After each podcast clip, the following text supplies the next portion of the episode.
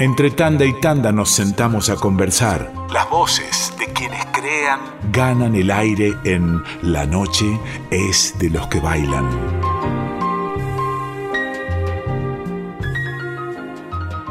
En la noche es de los que bailan, queremos rendirle un homenaje a uno de nuestros artistas preferidos. Siempre estamos incurriendo en la obra de Mariano Mores, que es indispensable para nuestra música popular toda, no solo para el tango.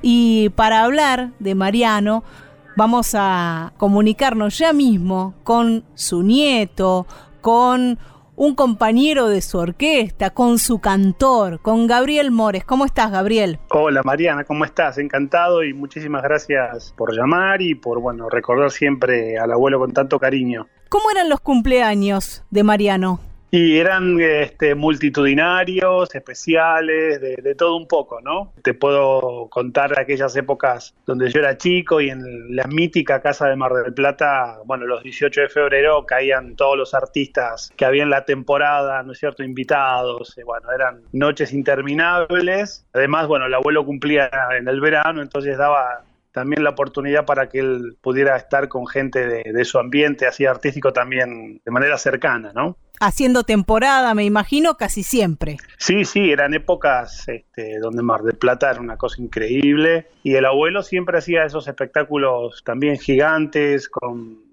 por ejemplo, en algunas temporadas estaba Tita Merelo y los Chalchaleros dentro del espectáculo del abuelo, Horacio Guaraní, este, El Carril, bueno, infinidad de eh, Julio Marvis, muchísima gente importante. Eran épocas gloriosas, ¿no? De Mar del Plata. Yo lo decía un poco al comienzo y al pasar, sin profundizar, y ahora que vos hablas, por ejemplo, de los chalchaleros, pienso en, en esa conciencia, en esa idea que tenía Mariano Mores de la música argentina como un todo, más allá del tango, más allá del folclore. Sí, porque vos sabés que él ha hecho no solamente tango, sino también, como lo acabas de decir, eh, folclore, porque le gustaba mucho, porque además reunía en su espectáculo cuadros este, de este género, donde, bueno, tuvo muchos años como colaboradora Santiago Ayala el Chúcaro, donde juntos han hecho piezas increíbles.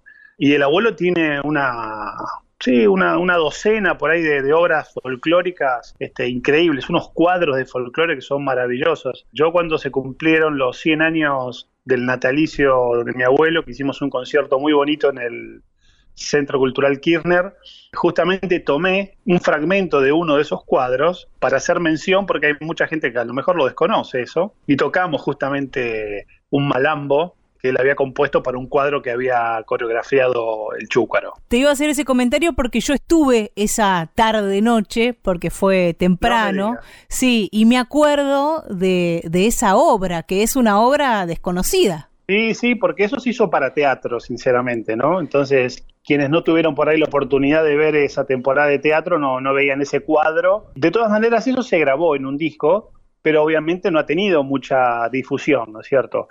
Eh, pero nada, una obra increíble, al mejor estilo así de ginastera, eh, a todo nivel. Bueno, sí tenemos muy presente a Dios Pampa Mía. Claro, bueno, eso ya, ahí sí, por ahí esos son temas más conocidos por el hecho de que tienen letra, sí, fueron más populares. En el caso de estos que te comenté eran absolutamente instrumentales, ¿no? Y en realidad venían a ambientar toda una escena coreográfica, por eso por ahí carecieron un poco más de difusión, pero varios de ellos se han grabado, porque el abuelo, bueno, tenía que sí o sí cumplir con los contratos en aquella época con las discográficas y tenía que grabar determinada cantidad de, discos, entonces, bueno, en algunos incluyó estos cuadros muy interesantes, que los tituló ahí en esos discos este cuadro criollo. Nosotros tenemos una idea de Mariano Mores, del Mariano Mores consagrado, ¿no? Pero es interesante ver a través de, los relatos que ha hecho él, de cuando era pibe, de cuando empezó a estudiar el piano, de cuando empezó a tocar con el maestro Canaro, a ese primer Mariano Mores laburante, remador, con ganas de llegar, porque es un personaje distinto, ¿no? Y tal vez es el resultado haya sido ese otro personaje que conocemos ya consagrado, pero fue un tipo que trabajó mucho más allá de su don artístico. Por supuesto, sí. De todas maneras, bueno, yo estoy convencido que él vino con esa misión a este mundo, ¿no? Porque sí, tuvo todas este, en contra, porque quedó huérfano de padre a los 14 años y como era el hijo mayor, tuvo que hacerse cargo de, su madre viuda y sus siete hermanos, seis hermanos. Y bueno, ahí tuvo que salir a, a pelearle un poco la vida y a tocar el piano en cuanto festival, kermés, hasta que bueno, llegó a, al bar Vicente, donde bueno, a partir de ahí él empieza a tener más contacto con la música popular, porque él, el padre de mi abuelo, lo había formado con intención de que él fuera un músico clásico. Mi, bisabuelo le gustaba mucho la música clásica, era muy instruido en ese, en ese ámbito, y de hecho mi abuelo fue becado para estudiar en Salamanca y viajó toda la familia. Después, bueno, vino ahí la, la guerra en España, entonces volvieron a la Argentina y ahí con la desgracia de que su padre se enfermó, y bueno, eso cambió el destino, pero también a veces las cosas suceden y tienen causas y efectos. Y a partir de ahí, bueno, sí, él tuvo que, salir adelante con lo que sabía hacer. Y ya más centrado en la adolescencia, compuso sus, primeros temas. Este, el primero que yo recuerdo se llamaba Gitana, que lo hizo con letra de Rubinstein. Después había un tema folclórico también. Y bueno, después llega Cuartito Azul. El gran primer éxito del abuelo y después sí ahí él empieza a incursionar en la orquesta de Canaro y Canaro ve todo el potencial que tenía mi abuelo, no solo como compositor, sino porque era un, músico muy joven, era muy atractivo para el público, o sea, le, traía mucha gente joven también a Canaro. Ahí es donde Canaro lo empezó a, a destacar en las marquesinas, ¿no es cierto? Era la orquesta de Francisco Canaro y en el piano Marianito. Imagínate que él hacía poco tiempo había llegado a la orquesta y otros músicos de hacía muchos años no gozaban de esa relevancia, ¿no? En la marquesina. Entonces, bueno, el abuelo estuvo 11 años con Canaro, ¿no? Muchos años, y bueno, ahí sí hubo una catarata de éxitos, este, entre ellos Adiós Pampa Mía, al que vos mencionabas. ¿Es verdad que lo tentaron para ser galán de cine? Sí, claro, porque justamente cuando, cuando él deja Canaro, imagínate que para Canaro fue una bomba atómica que él le dijera que quería independizarse. Y sí. De hecho, yo recuerdo que el abuelo me comentaba que Canaro le había ofrecido el 50% de las ganancias que generara la orquesta con tal de que él no se fuera. Increíble. Pero bueno, el abuelo, sí, sí, sí, sí. Y, recordemos que Canaro era una personalidad poderosísima, ¿no es cierto? Que algunos por ahí hoy, no sé, por ahí faltos de memoria o no lo sé por qué, lo menosprecian a Canaro y qué sé yo, y sin embargo eh, fue una persona muy importante para el tango. Bueno, de hecho fue uno de los fundadores o el fundador de, de Sadaik, ¿no es cierto? La, entidad que recauda hoy los derechos por los cuales los autores y los compositores pueden subsistir con, con sus derechos de autor. Cuando el abuelo deja Canaro, justamente ahí es donde él se toma dos años sabáticos, no tiene orquesta. Sí. Y es donde hace estas películas que vos mencionás. Pero bueno, después de la segunda película dijo, no, yo tengo voz muy aflautada, yo galán de cine no puedo ser y qué sé yo. De todas maneras, él utilizó esa impas como para hacer el cierre de su ciclo con Canaro, porque también había muchos colegas que lo incitaban como crear una rivalidad entre Canaro y él, mostrar ahora que sos mejor que Canaro, y él siempre fue muy respetuoso de ese hombre, porque lo ayudó mucho, no fue su, su padre, entre comillas, ¿no? Que, que, le faltó. En esos dos años hizo las películas y fue un poco haciendo el armado de lo que después se transformó en la Orquesta Lírica Popular, esa gran orquesta con la que él apareció, y que bueno, fue una revolución también, porque le agregó al género otro tipo de colores, de instrumentos que eran impensados. Ya Canaro era un adelantado en eso porque había incluido en su orquesta la batería, la, trompeta, Canaro, este, pero el abuelo fue aún un poco más todavía. Él quería tener una orquesta que fuera posible tocar cualquier tipo de música, ¿no? Por eso él en algunos momentos la denominaba como que su orquesta era de corte internacional porque podía tocar cualquier tipo de género y la verdad que así era. Está esa primera orquesta de tu abuelo, está la última orquesta, está el sexteto rítmico moderno. ¿Qué es lo que más te gusta de las grabaciones de Mariano Mores? Mira, el sexteto rítmico moderno, que arranca ya por la década del 60 y pico, viene justamente porque era muy costoso trabajar ya con un organismo tan grande como el abuelo, y era también un poco donde ya la curva de la decadencia de, la difusión del género del tango había empezado ya a, decaer, ¿no es cierto? entonces este, él se veía ya imposibilitado de salir con tanta, tanta gente. Entonces buscó la manera de armar un grupo reducido y grabó también para los que lo criticaban y decía que no hacía música para bailar, justamente sacó este, dos o tres discos con el sexteto rítmico moderno, son versiones para, para bailar. Fíjate que ese sexteto rítmico lo conformaban eh, Antonio Agri, José Correal en batería, Leopoldo Federico en bandoneón, eh, bueno, unos músicos, Ubaldo de Lío en guitarra, eran unos monstruos. Y lo más original es que se juntaban en el estudio y ahí un poco ideaban los solos de cada uno y prácticamente eran como improvisaciones. Un poco la parrilla. Y, ¿Cómo se dice? Claro. Y además son las primeras grabaciones en estéreo. Yo les recomiendo a los que no hayan tenido oportunidad de escuchar eso, que lo busquen, que los compren, porque además son las primeras grabaciones en estéreo y se escuchan maravillosamente bien. Y a mí si me das a elegir, yo prefiero la orquesta grande, por supuesto, pero lo del sexteto fue una genialidad, como también lo era el Quinteto Real de Horacio Salgán, ¿no es cierto? Y tantos otros grupos así chicos eh, de grandes músicos.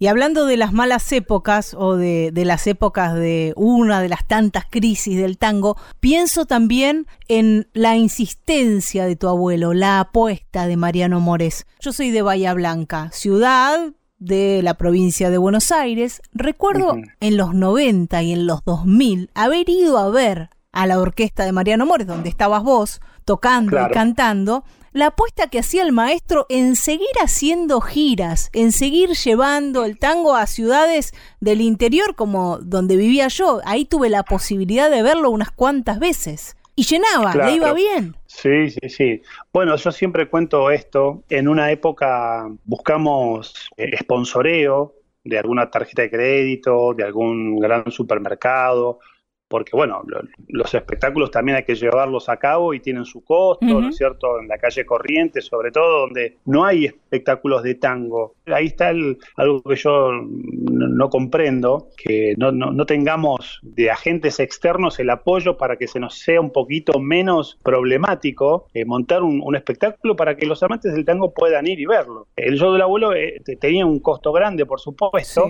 y nunca, nunca conseguimos, porque la excusa era, no, pero el público que va a ver a Mariano no me gasta en el supermercado, esas cosas. Entonces el abuelo era el único artista de tango, sinceramente, que ponía el cartelito en la calle Corrientes y, los jubilados, digamos, pobrecitos, por ahí no compraban un remedio para comprar y ver otra vez, una vez más, aunque sea Marianito, en la calle Corrientes. Pero obviamente la gente del interior hacía mucho tiempo que no lo veía. Entonces, en los últimos años empezamos un poco a, tratar de salir, porque también era un espectáculo caro, ¿no es cierto? Y en el interior no hay teatros grandes donde uno por ahí puede amortizar. Entonces, si no tenía el, el, apoyo de algún sponsor, para el empresario local también se le hacía complicado. Pero sí, sí, recuerdo este, de los shows en Bahía, bueno, en tantos lugares, en Mendoza, en Tucumán, Rosario, todo el país. ¿Cómo fue para vos el momento de incorporarte a la orquesta de tu abuelo? De empezar a trabajar con él con continuidad? Bueno, yo había empezado con él eh, lo que comúnmente artísticamente llamamos de plomo, que es el que lleva los instrumentos, ¿no? Y los, los, los bártulos, como decimos.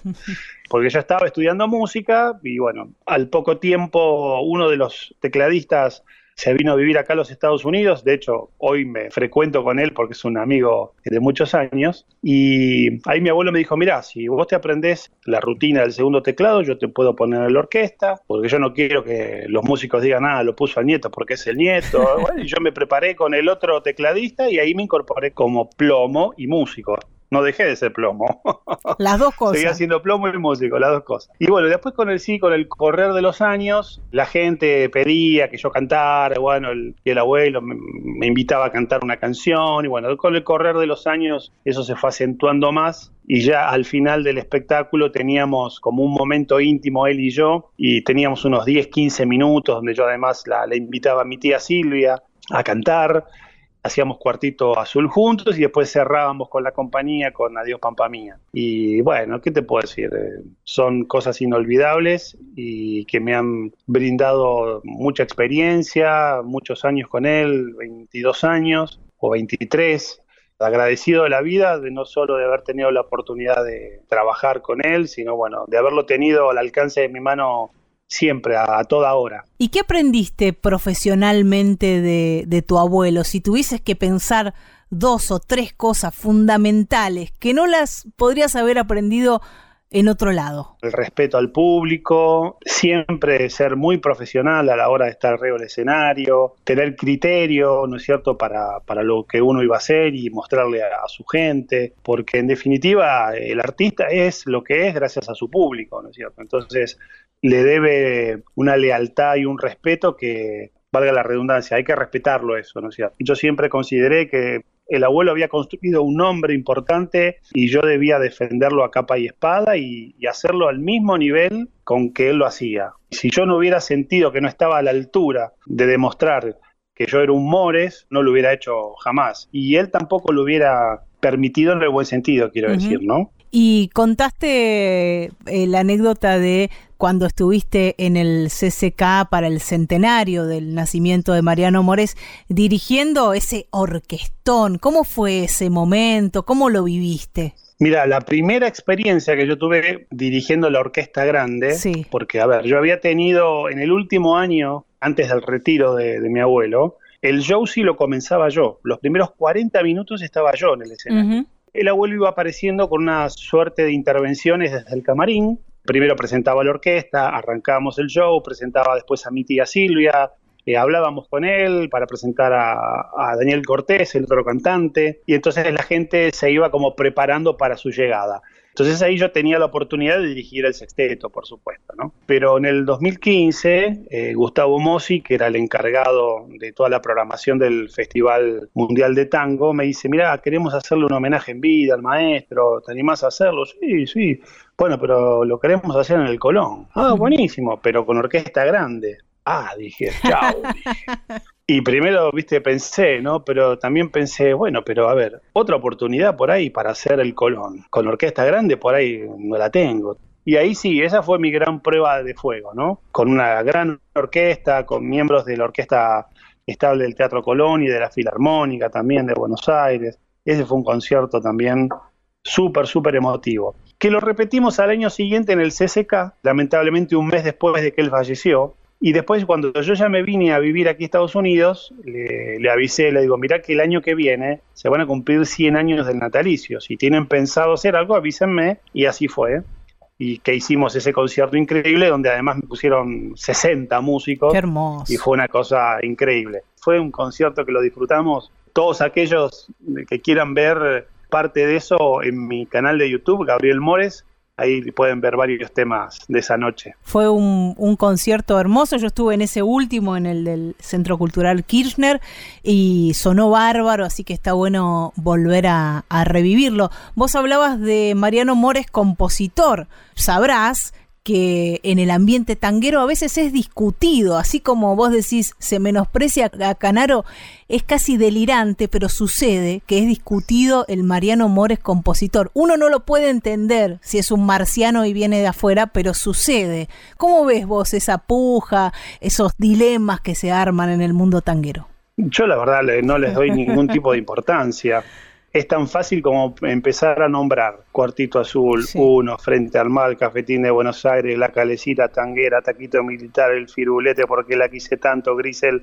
y podría seguir, Adiós Cristal, no te olvides. Cristal, eh, ¿me entendés? Uno, ya está, lo dice, lo dice todo eso. Un compositor increíble y universal. De esto me hago cargo yo, con una posibilidad De, de crear melodías universales que trascienden al tango, muchas de ellas. Mira, por supuesto que sí, el abuelo era un compositor donde podemos decir que hacía tangos románticos, eso sí, por supuesto. Pero creo que también fue un acierto de su parte, porque tiene, por ejemplo, sí, tangos como Patio del Amor Ocha, donde habla, cuenta otra, otra época, por supuesto, pero entendamos que el, romanticismo es eterno, ¿no es cierto? No, no tiene tiempo. Entonces, son historias que se pueden ajustar a cualquier tiempo, ¿no? Si hubiera hablado el farolito en que la calle en que nací, ya eso ya no existe más. Entonces eso sí puede ser que, a la gente joven de alguna manera no, no, no se sienta representada, ¿no? Que también es un poco lo que decía Piazzolla cuando lo denostaban decía, bueno, pero la gente joven me sigue, qué sé yo, bueno, entonces, bueno, no será tango, será música de Buenos Aires, y yo creo que estaba acertado en lo que decía, porque si vemos el Buenos Aires de hoy, la música de Astor encaja de una manera increíble, ¿no es cierto? Sí, por ejemplo, no estoy de acuerdo cuando Astor decía de que como que estaba mal en los 80 seguir tocando los tangos de la década del 40. Para mí no hay ni tango viejo ni tango nuevo. Para mí hay música buena, no, no importan las épocas. Pero bueno, siempre cuando los que marcan un poco la cancha son criticados, es parte de la cosa, ¿viste? Sí, es parte del juego. Gabriel, ¿en qué andas allá en Estados Unidos por estos días? ¿Por dónde va tu creación, tu trabajo? Yo estoy radicado acá en, en Miami, principalmente yo tengo tres hijos, dos hijos grandes, y pero tengo un nene chiquito que ahora cumplió ocho años. Yo vine hace tres, o sea, tenía cinco cuando vine. Entonces eh, elegí Miami también por una cuestión de que él no hablaba el idioma y iba a ser un poquito más sencillo que, que, adaptarse. Por supuesto que Miami es el mejor lugar para veranear y qué sé yo, pero para lo que es la industria de la música y todo eso es Los Ángeles, ¿no? será el próximo paso a, dar. Sin embargo, bueno, aquí me he conectado mucho. Este es un país muy especial donde, bueno, se produce muchísimo. Entonces, lo, principal es, empezar a, conectarse, a hacerse ver. Y acá tuve la suerte de conocer a Eduardo Román, que es también argentino y es un dramaturgo, guionista, con el que acabamos de terminar la música de un musical basado en la vida de María Calas, la soprano. Sí y que bueno, desgraciadamente el COVID nos, nos, ha puesto en pausa porque bueno, teníamos ya pensado estrenarla este año, pero tendremos que esperar a, que esto vuelva un poquito a la normalidad y bueno, eso es un proyecto que nació hace ya un año y medio. Con él habíamos hecho antes una obra de teatro aquí, yo también hago música para cine, para teatro, surgió esta posibilidad de lo de Calas, él me comentó esta idea, que estaba trabajando en un guion, porque él ya se había conectado con unos productores de Broadway, me pareció un desafío increíble porque yo nunca había abordado eh, el género de, los musicales, ¿no? Con una vida de María Calas que yo también desconocía este, y que realmente me, me atrapó desde el principio, y dije, bueno, me tiro a la pileta con esto y la verdad estoy tan feliz del trabajo que ha quedado he terminado, una obra muy emotiva y espero con ansias que esto termine para, para, poder llevarla al teatro. Y ahora que hablas del cine, hablas del teatro, pensaba también en, en la música de, de, tu abuelo, en esta escuela que tenés, y en Tanguera, sonando en Moulin Rouge, en esa película donde, bueno, también aparece esta, esta melodía tan universal y tan cinematográfica, que no solo apareció en Gatica, sino que también apareció en Moulin Rouge. No, y además vos fijate, esa película fue un proyecto también interesantísimo, donde quisieron reunir a las canciones más famosas de todos los tiempos, si se quiere, o del último siglo, este, que hayan elegido tanguera, sobre todo para una escena tan fuerte como, como la del baile ahí, con el tango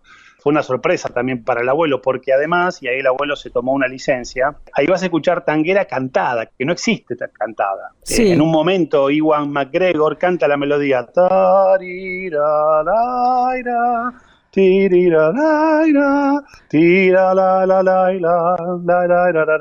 Esa versión cantada no existe, se hizo exclusivamente para Moulin Rouge.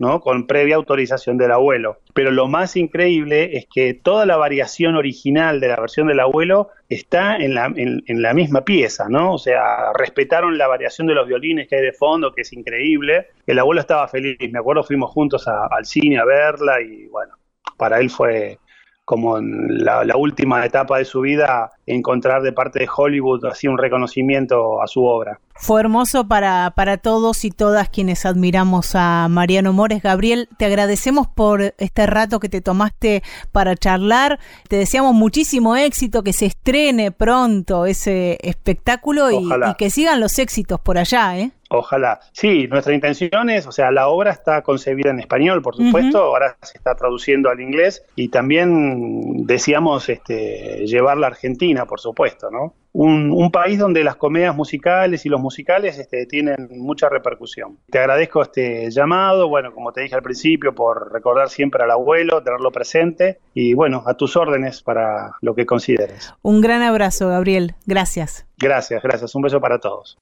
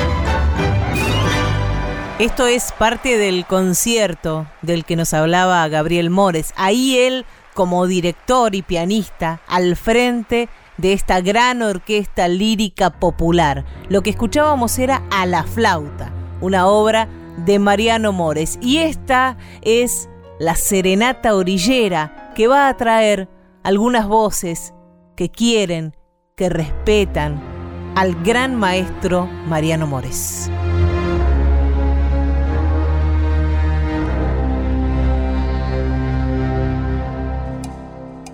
Hola, mi nombre es Alberto Bianco y bueno, y quiero sumarme a esta evocación del maestro Mariano Mores. Yo he tenido la suerte de, desde los 19 años, haber compartido escenarios con ese gran maestro, haber sido el cantor de su orquesta.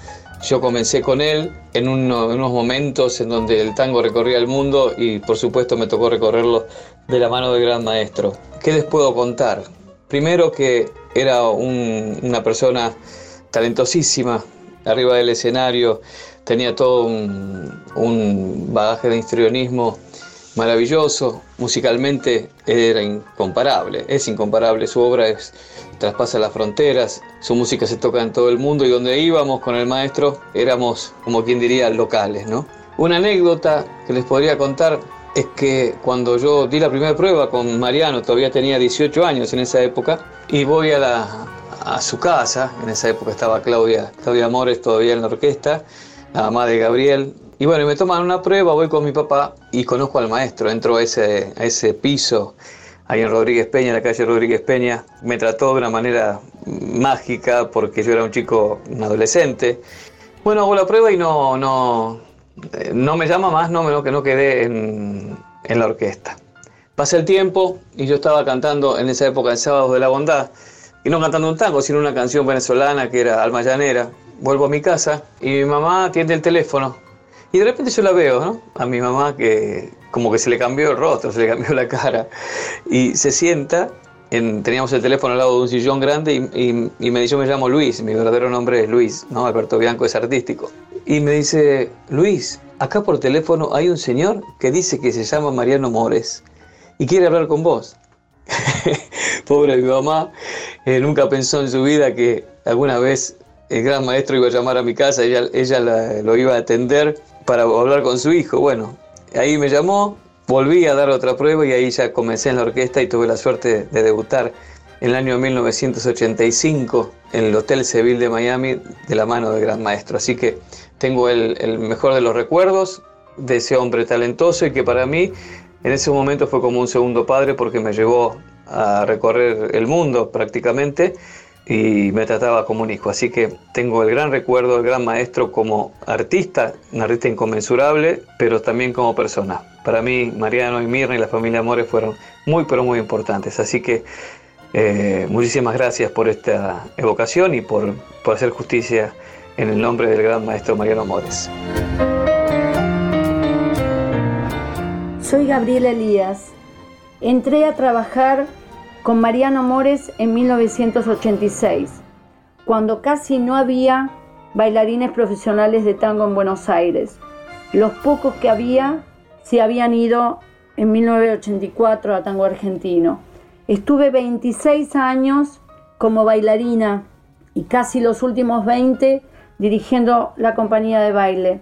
Hasta el año 2012, que a sus 94 años, Mariano decidió dejar el escenario. Mariano ha sido la mitad de mi vida, así que es hablar de mi vida y obviamente de mi actividad, el tango. La música de Mariano generaba algo único, su energía, su fuerza, su pasión. Significaba nunca aburrirse. Bailar su música o la que él interpretaba como tanguera, serenata orillera, bailonga, taquito militar, Adiós Pampa Mía, Uno, Cuartito Azul, La Comparsita, Canario y Quejas. Era tal lo que él transmitía tocando su piano y dirigiendo su orquesta que la única forma de salir al escenario era con esa misma pasión, energía, con la piel de gallina como si fuera la primera vez y nunca aburrirse. Recuerdo que estando en los aeropuertos nosotros, la, compañía, todos cansados, dormidos, de mal humor, tirados. Mariano no, Mariano estaba ahí en pie o sentadito, caminando, con polenta, de buen humor, con energía. Él nos daba ánimo a nosotros. Y tenía 40 años más, ¿no? ¡Wow! Es increíble, inagotable. Mariano es historia y futuro en el tango. Mariano ha sido mi maestro, es el maestro. Lo amé, lo amo y lo amaré toda mi vida, mi querido maestro. Hola amigos, para el programa La Noche es de los que bailan que conduce mi amiga Mariana Fossati. Mi nombre es Daniel Cortés, canté 27 años con el maestro Mariano Mores y como sé que lo están recordando quería estar presente. Las anécdotas con Mariano son todas muy largas. De todas maneras tengo una que la puedo, compartir con todos tus oyentes. En un ensayo que estábamos cuando yo debuté con él en el Teatro Nuevo Apolo, eh, había 60 músicos y estaban ensayando un tema instrumental, no recuerdo cuál era. En un momento Mariano paró la orquesta y dijo, eh, vos, violín, el de tercera fila. Digo, ¿cuál? Vos, a vos te hablo. Sí, ¿qué pasó, maestro? Eso que estás tocando no va con tresillos. Le dijo, era imposible darse cuenta. Yo soy un poco sordo, pero Mariano tenía oído absoluto. Y dijo, mirá la partitura miró la partitura y dijo, tiene razón, maestro, disculpe. Y empezaron todos a aplaudirlo con el arco, todos los violinistas, todos. Los otros lo aplaudían con las manos, que es el mejor halago para un maestro. Eso es lo que significó Mariano para mí, porque de ese día aprendí que solamente él podía darse cuenta entre 60 quién era el que se equivocaba. Así que traté de cuidarme mucho de no equivocarme cuando cantaba solo, aunque me pasaba muchas veces. Lo extraño mucho, fue mi padre musical. Un abrazo grande para todos ustedes. Espero que hayan disfrutado de esta pequeña anécdota, pero para mí fue maravillosa. Un abrazo a mi amiga Fossati y para todos los bailarines. La noche es de los que bailan. Edición sábado. Entre tanda y tanda nos sentamos a conversar. Las voces de quienes crean ganan el aire en La noche es de los que bailan. En la noche de los que bailan, respetamos las cábalas, sobre todo las cábalas tradicionales para quienes son esclavos o esclavas de ellas. Nosotros no tanto, pero vamos a respetar que no se dice feliz cumpleaños por anticipado, pero dentro de dos días cumpleaños un maestro, maestro, bailarín, coreógrafo. Ustedes seguramente lo vieron bailar al menos por la televisión o en el cine o en algún espectáculo en vivo. Carlos Rivarola, muy buenas noches. Hola, ¿qué tal? Buenas noches.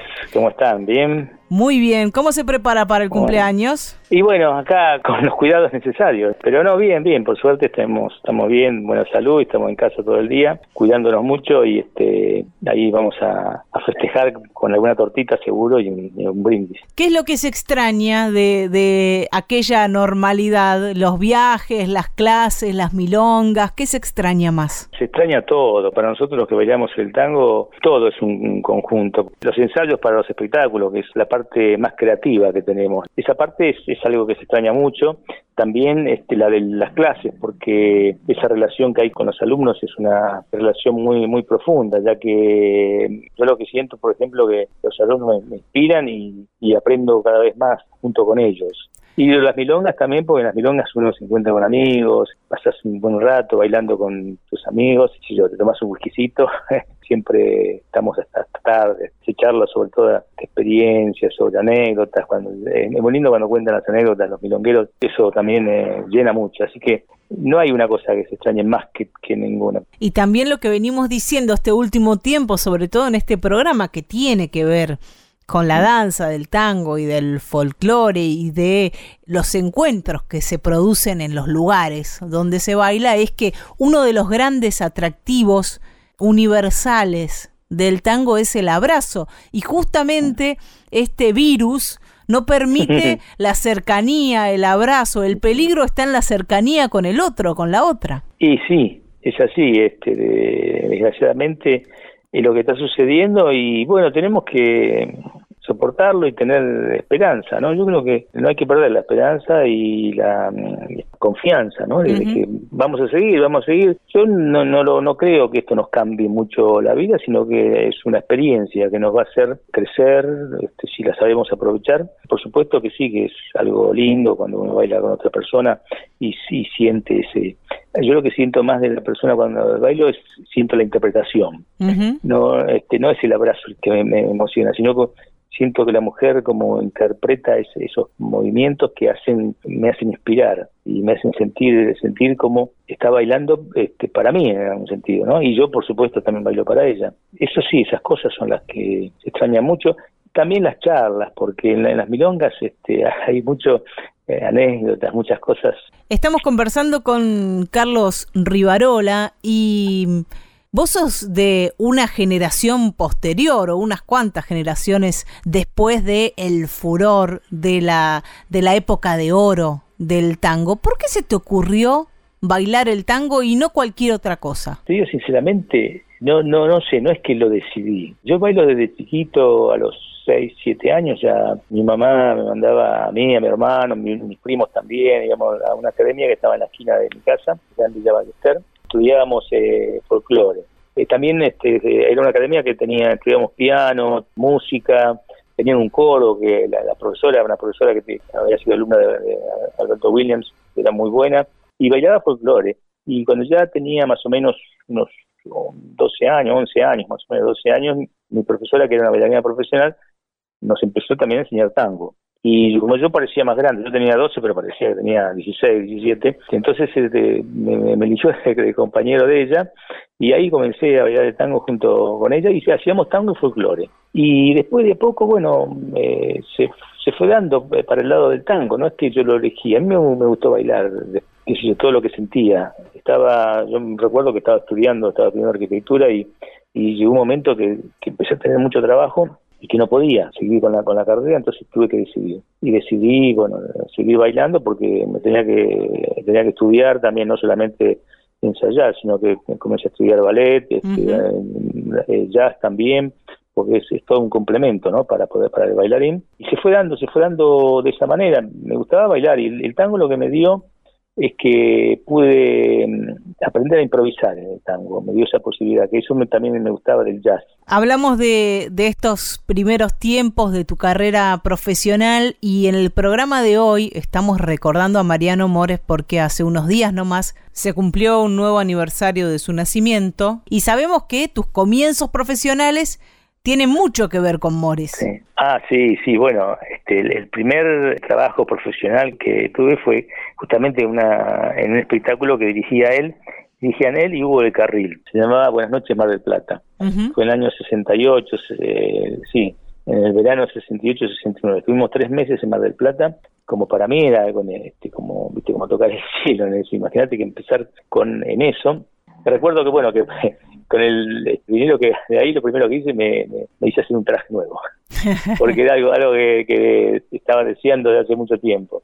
En esa época los trajes se hacían a medida no, eh, no se compraban los trajes este, hechos. Y después también en el año 84 hicimos una gira en Japón. Esa fue mi primera vez que fui a Japón con Mariano Mores también, y hicimos una gira de tres meses. Ese fue un momento también este, muy triste en algún sentido, porque justamente Mariano Mores, bueno, tenía el hijo Nito que estaba muy enfermo y falleció durante esa gira. Y este, unos unos días antes de su fallecimiento, él viajó a Buenos Aires. Volvió. Y hizo un viaje de, son dos días, de ida, dos días de Vino hasta Buenos Aires, dos días.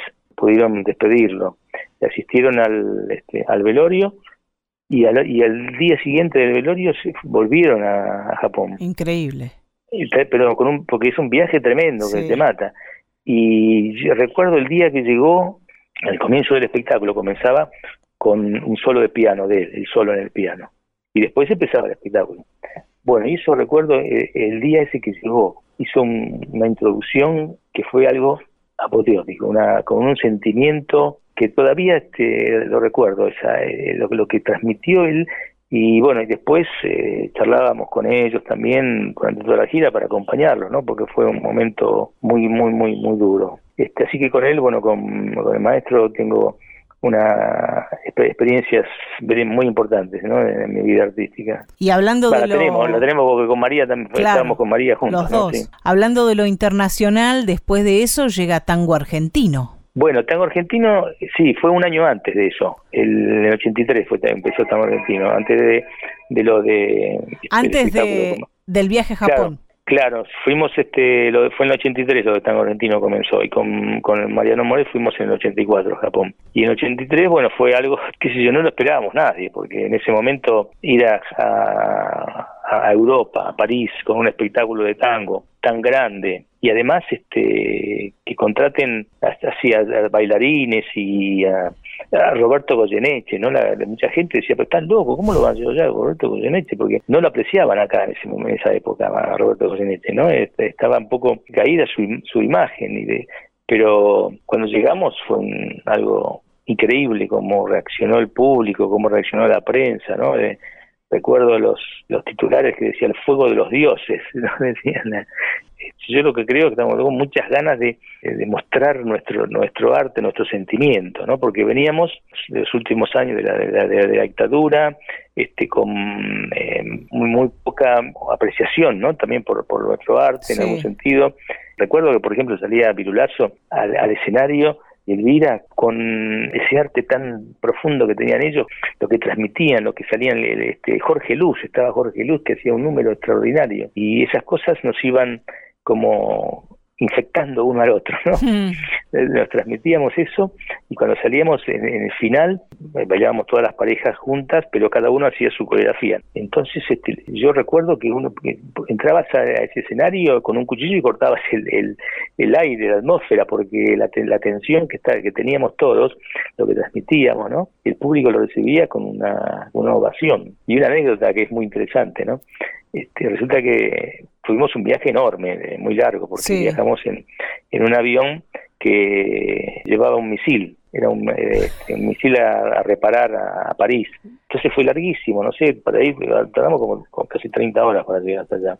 Y cuando bajamos en, en París eh, parecíamos aparastrosos, teníamos una imagen, imagínate todo el, polaco con el jogging, con este, le faltaba el bastón nada más, ¿viste? Para, bueno, y nos reciben del Festival de Otoño de París, que era quien eh, organizaba el festival.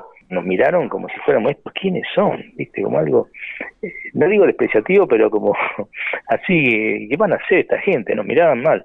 Y nos tiraron ahí en, la puerta del, Teatro Chatelet, nos dejaron, le, este, nos bajaron del micro, le dejaron a Segovia la lista de los hoteles donde íbamos a estar, y tuvimos que caminar, ir caminando con las varijas, con todo, hasta los hoteles, teníamos todos hoteles diferentes. Pasa esto, estuvimos creo que dos días o tres días ensayando y comienza el espectáculo y fue un éxito tremendo. Del primer día fue una cosa, este, ya el segundo día entonces se nos, este, con todo el éxito de la prensa, todos nos invitan a comer a los mejores lugares.